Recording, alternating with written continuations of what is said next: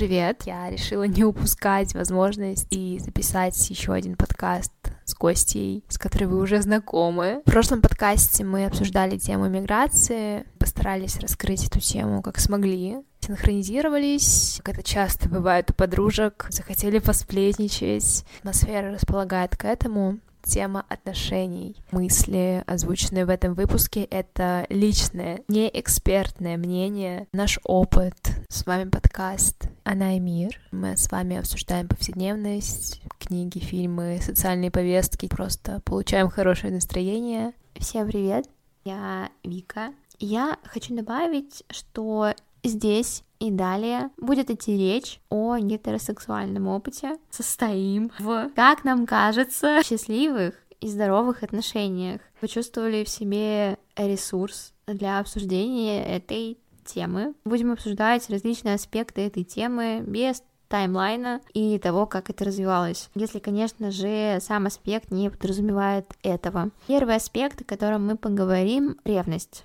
Марин, как ты думаешь, насколько вообще в обществе табуируется это чувство? Если говорить об обществе, Хотя, знаешь, кажется, что когда мы говорим о какой-то общественной мысли, будто это личные зажимы наши, на которых мы просто концентрируемся, и по факту будто бы в жизни, вне твоих мыслей, дела обстоят совсем иначе. Я понимаю, о чем ты говоришь. Я думаю, что чувство ревности обесценивается обществом, нами, мной, тобой. Общественная идея состоит в том, что что важно иметь стержень внутри себя, уверенность в себе для того, чтобы это чувство гасить. Испытывая чувство ревности, ты сразу становишься неуверенным в себе человеком. Я какое-то время действительно думала так. При ощущение ревности каждый раз, когда оно меня посещало, ощущала личную слабость, переносила проекцию на своего молодого человека. Я ему желала видеть рядом с собой человека, у которого мысли относительно ревности рядом с собой в голове отсутствуют, будто бы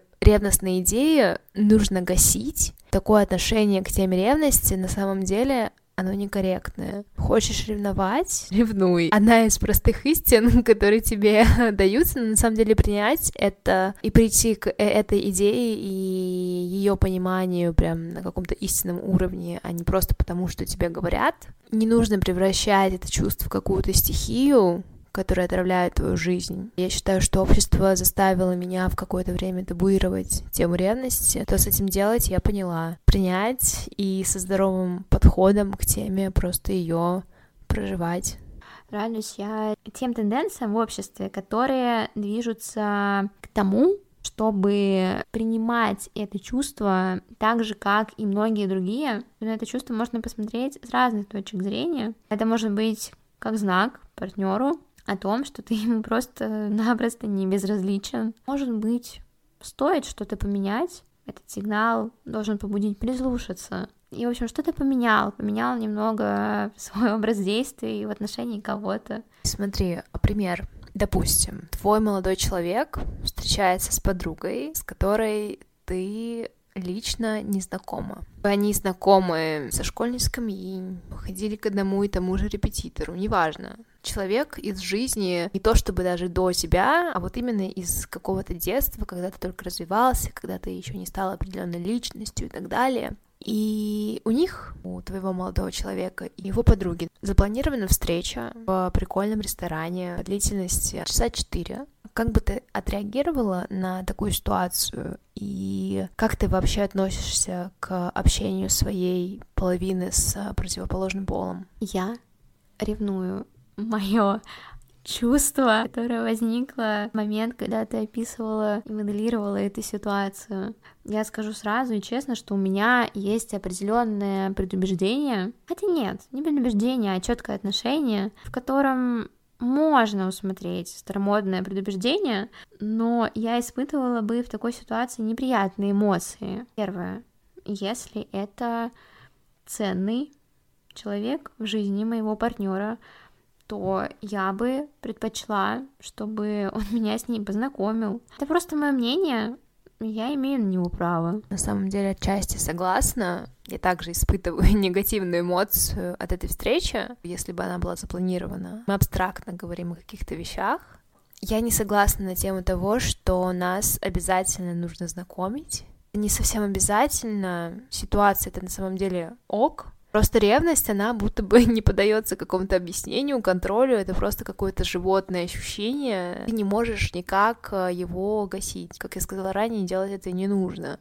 Ты можешь просто контролировать себя и держать себя в руках. Мы же имеем право на какое-то иррациональное мнение. Единственное, что для меня было бы нёк, если бы мой молодой человек закрыл счет за свою подругу, будто бы это лишнее. Здесь с тобой полностью согласна. И считаю, что при таких встречах более чем логично каждому из друзей самостоятельно закрывать этот счет. Так уж сложилось хорошим тоном. Считается, чтобы молодой человек э, закрывал счет свою избранницу. Когда ты состоишь в отношениях с любимым человеком, ты должен четко расставлять границы отношении и в общении с противоположным полом. И мне кажется, эти границы просто показывают уважение к своему партнеру. Все равно имеешь ответственность перед другим человеком за его эмоциональное состояние и не создавать каких-то триггерных ситуаций, которых в жизни на самом деле и так хватает.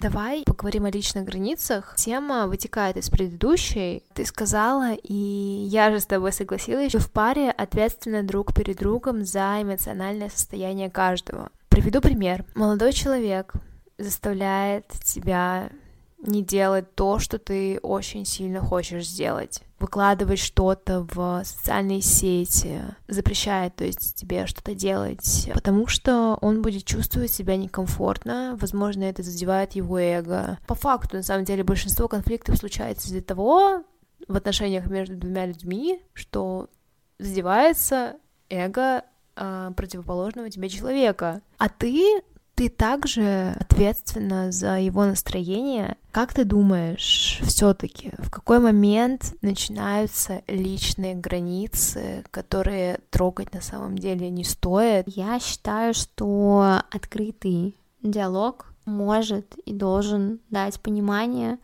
что ты подразумеваешь под личными границами, и привести пример, что для тебя является выходом за рамки этих границ. Для разных людей очень разные, неочевидные для тебя табуированные темы, которые ты просто знание дела, грубо говоря, приоткроешь эти дверцы, и получишь какую-то, может быть, неприятную, неожиданную для тебя реакцию, чтобы дать своему партнеру понимание происходящего, того, как ты видишь границы, конечно, нужно все это обсуждать. Все опционально. Лучше всего обсуждать все моменты сразу, на берегу, так сказать, и не терять времени, как бы грубо это ни звучало. Итак, вовлеченность и желание вкладываться в развитие отношений каждой из сторон. Обозначила переход к нашей подтеме. В отношениях дружеских, романтических, о которых мы как раз сейчас говорим, мы развиваемся, я считаю, что это своего рода терапия из уважения и к себе, и к своему партнеру,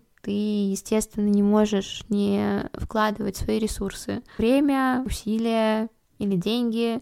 Но смотри, мы сейчас с тобой говорим о более-менее зрелых отношениях. Пару лет назад, к примеру, я придерживалась другой позиции. Кстати, я не помню, чтобы ты рассказывала об этом раньше. И когда у меня не было лишних денег, выживаешь в Москве, несмотря на то, что я все-таки могла, к примеру, откладывать какую-то часть, я понимала, что я не вправе, не вправе в смысле перед самой собой, и я думаю, перед моим молодым человеком, как бы я на самом деле не хотела произносить это слово, на мой взгляд, э, это было бы неуместным кринжем использовать эти деньги для каких-то сюрпризов, возможных а, подарков на какие-то события, которые, возможно, были бы лучше, чем какие-то знаки внимания все равно, которые плюс-минус проявлялись. Я не говорю о каких-то даже вот больших покупках, даже об ужине каком-то, который ты сама приготовила. Будто бы это ерунда, но я будто бы чувствовала личные ограничения со своей стороны. Возможно, это звучит странно, я согласна.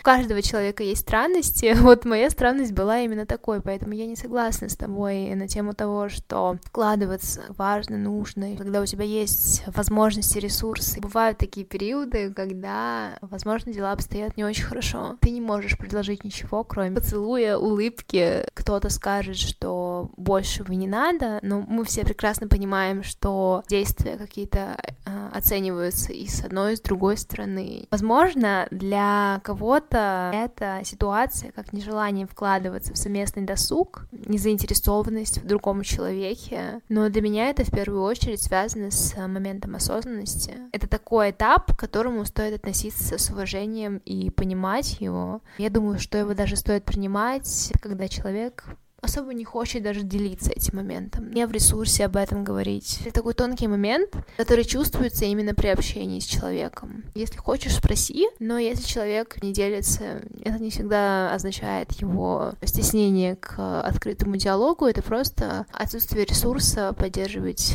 а, данную тему. Вот что я хотела сказать. Знаешь, я скажу далее вновь об открытом диалоге. Ты очень верно отметила про тонкое ощущение состояния партнера, эмоций. Но и правда, важно и ощущать, так и говорить. Если сможете договориться, чтобы каждый не чувствовал себя приносящим жертву, то это для меня адекватно. Поддержка также является одним из инструментов развития и построения здоровых отношений. Окей даже быть в моменте выгорания, но по своему опыту скажу, лучше прямо сказать об этом человеку, потому что твой партнер также страдает от этого. Переживайте это вместе, выстраивая здоровую атмосферу ваших отношений. Теперь Давай поговорим о сменности этапов в отношениях, о скорости их развития, о том, как быстро один этап должен сменяться другим. Окей, okay. сразу скажу, что все индивидуально. Говоря обо мне, для меня точно не ок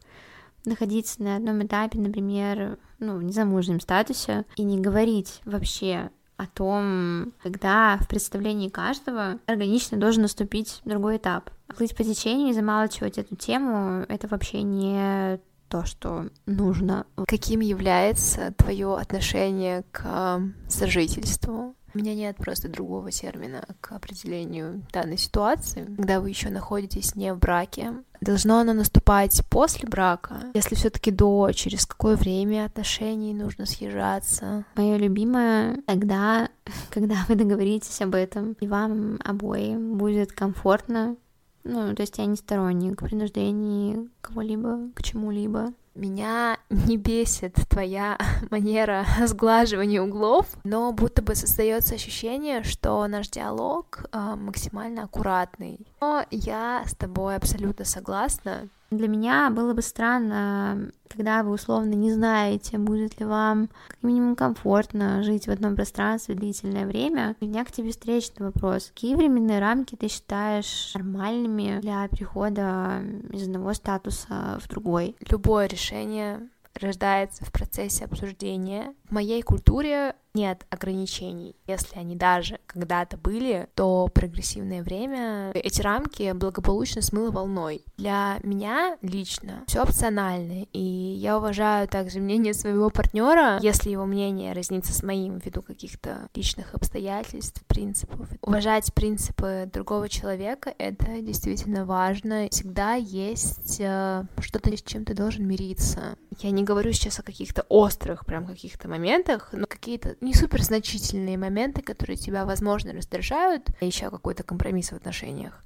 Если конкретно отвечать на твой вопрос, съезжаться можно и думаю, что нужно. Спустя год отношений, я имею в виду зрелые отношения, которые, как правило, появляются у человека после 20 лет. Если же говорить о браке и именно о наличии этих же зрелых отношений, то я бы ограничила этот период тремя-четырьмя годами, желательно три, в теории как-то так. Не рассматривать каждый случай индивидуально, опционально и так далее. Не знаю, как для тебя, но я будто бы ощущаю давление общества, хотя на это ориентироваться, конечно, не стоит. Три года — это период, за который ты понимаешь, надо ли все это и стоит ли вообще дальнейшая игра свеч. Как бы грубо это ни звучало, но ситуация, на мой взгляд, обстоит именно таким образом. Знаешь, я сейчас понимаю, что у меня возникает еще один супер прямой, но не совсем тактичный,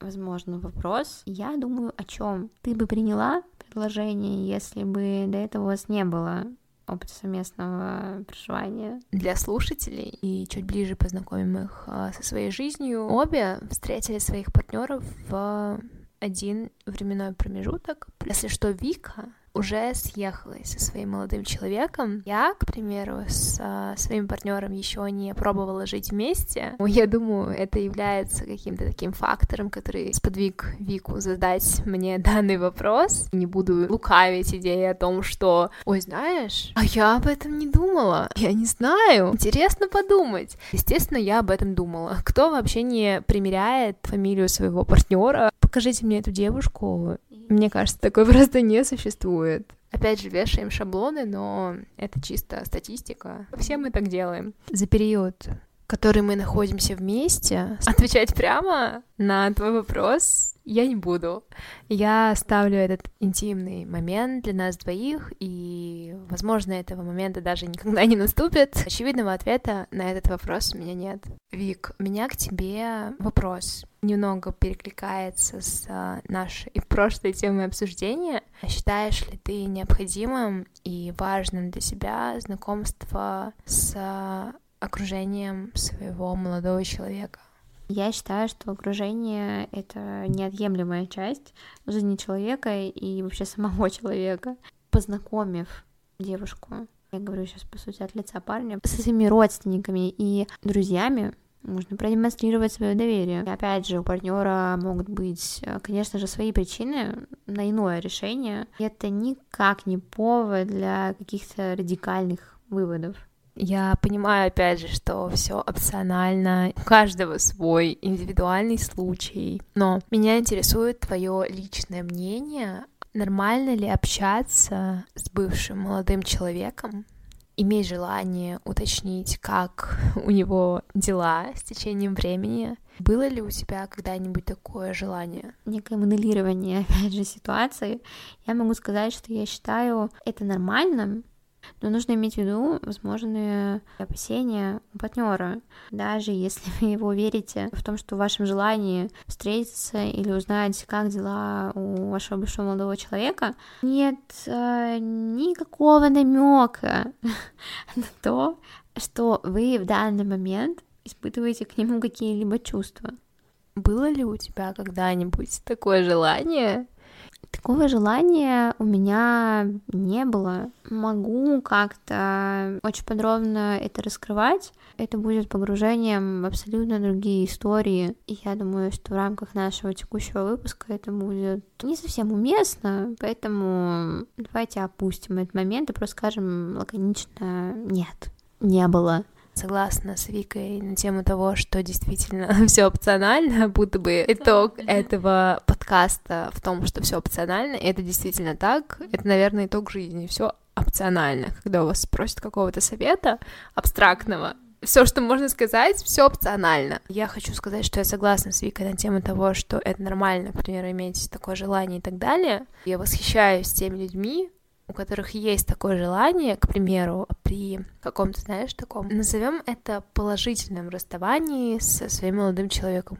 бывшим молодым человеком, будто бы вы все равно общаетесь, будто вы уточняете, как у друг друга дела. Если я скажу о себе, у меня действительно такого а, настроения никогда не возникало, правильно будет это сказать или нет. С течением времени ты понимаешь, что вещи действительно происходили не случайно, и будто бы это самый лучший вариант развития твоей жизни, который вообще мог случиться. Я, опять же, восхищаюсь теми людьми, которые сохраняют добрые отношения между друг другом, потому что это характеризует их как партнеров, которые готовы поддержать независимо от того, какие обстоятельства наступают в их жизни, несмотря уже на то, что вместе они или нет. То есть это говорит о тебе как о человеке. Зная какие-то личные примеры, я, наверное, даже и не знаю тех людей, которые общаются друг с другом после расставания. Одна сторона готова общаться, а вторая не готова. Вот такое знаю. Знаю, когда обе стороны не готовы общаться. Кстати, сохранить такое вот отношение, когда вы готовы и хотите общаться с кем-то из своих э, бывших молодых людей, это расставаться, точнее, проживать процесс и этап расставания вместе с э, психотерапевтом. Пережить этот этап менее безболезненно, будто бы это очень хорошо. И окей, перейдем к следующему аспекту. Я бы хотела поговорить с тобой о теме денег. Никто, также я. Поговорим о теме денег. Мы уже упоминали с тобой идею того, что наше патриархальное общество действительно диктует э, нашим дорогим мужчинам, я конкретно не о наших избранниках, о большом количестве мужчин, идею того, что они много чего должны, как ты вообще относишься к и к распределению доходов, и к тому, что мужчина должен покрывать большую часть расходов? Может быть, это у нас такой российский менталитет? Я знаю, что в Европе как бы счет э, делить на два — это ок. Я бы воспринимала это как нежелание ухаживать за мной. Идея содержанства в русской женщине не то чтобы не искоренима, но вот будто бы она заложена. К примеру, воспитание. Мне мама всегда говорила, что не стоит переживать, потому что тяжело всегда мужчине, тяжело не женщине. И я как бы росла с этой мыслью и идеей. И по факту, конечно же, я столкнулась с жестокой реальностью, которая на самом деле является другой. Забавно, что как бы моя мама сама была в этой же реальности, может быть, желала мне лучшего, создавала иллюзию для того, чтобы мне не было так тревожно в жизни. Ну как ты вообще относишься к этому? Тема, которую очень многие избегают в обсуждении. Многие избегают, умудряются избегать эту тему, будучи в отношениях. Мужчина и женщина почему-то не могут прямо и открыто поговорить, в том числе и о теме денег и распределении денежной и финансовой ответственности. Я сразу скажу, что действительно согласна с неискоренимым ощущением того, что некорректно будет говорить, что мужчины что-то должны. Ничего они не должны.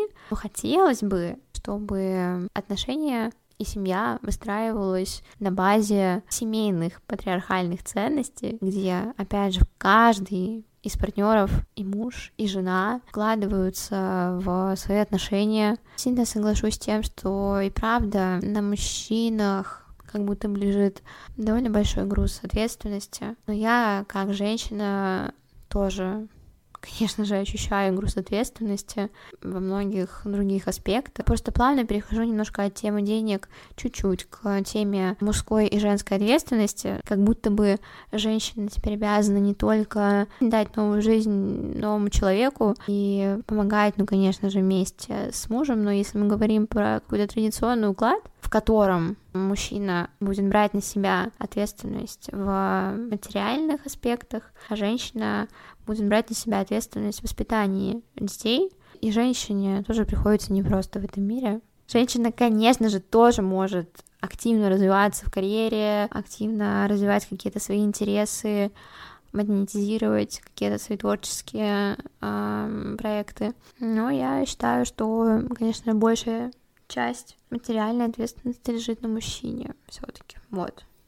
На этом, я думаю, мы закончим на сегодня. Мы просто, опять же, попытались раскрыть наше видение каких-то интересных моментов, обсудить, запечатлеть в истории, скажем так, нашу мысль, поделиться ею с вами. Спасибо за то, что вы слушали нас. Ребят, на самом деле буду краткой. Может, и правда уже глубокая ночь. Завтра у нас куча планов. Я очень рада была поделиться мыслями в рамках этого выпуска очень крутого подкаста.